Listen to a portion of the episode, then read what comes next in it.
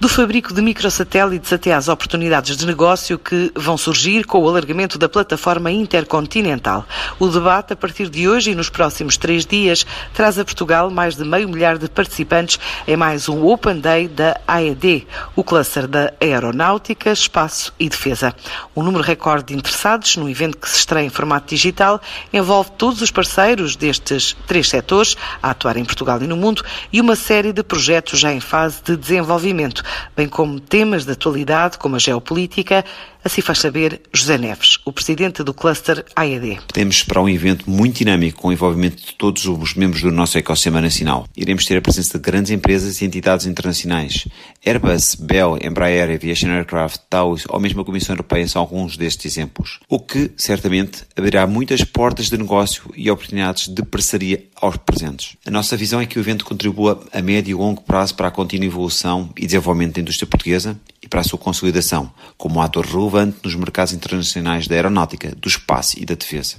Com a presença dos principais OEMs mundiais, vamos olhar para estes e como estes setores se podem transformar em virtude das novas realidades do mercado, sejam elas, por exemplo, o Covid-19 ou questões ambientais. Assim, temos como indústria 4.0 os microlançadores espaciais como uma nova forma de aceder ao espaço, a constatação de microsatélites sobre o Atlântico e a articulação de fundos no contexto do setor do espaço nacional serão temas a ser abordados, havendo ainda tempo para debater o conceito dos Living Labs e nos seus vários enquadramentos, de um destaque drones, mobilidade aérea urbana e no espaço.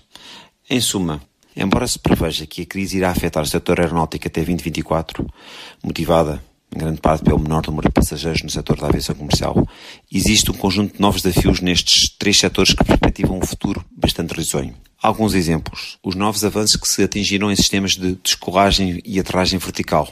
Estes irão oferecer uma nova mobilidade urbana para as pessoas e bens, melhorando a qualidade de vida urbana e contribuindo para a visão futura de cidades inteligentes.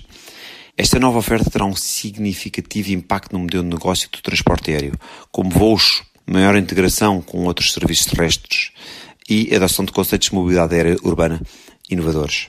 No setor espacial tem-se verificado uma nova qualidade de exploração do espaço pelo setor privado. Em Portugal, esta dinâmica está presente no lançamento de novas iniciativas relacionadas com o Atlântico, nomeadamente o Porto Espacial dos Açores e o Atlantic International Research Center, Air Center de referir aqui que o posicionamento geográfico dos Açores é uma evidente mais-valia na indústria dos esportes espaciais, dos microlançadores e, por consequência, dos micro e nanosatélites. Em todos estes elementos que acabei de referir, o cluster já está a trabalhar e, em alguns deles, através de projetos mobilizadores com investimentos na ordem dos 25 milhões de euros que irão aumentar a competitividade de todo o ecossistema ao nível internacional. O recente anúncio do lançamento do programa ATL100, pelo CEIA, é mais um excelente exemplo, não só do vasto rol de competências já existentes em Portugal, como também do seu enorme potencial de crescimento.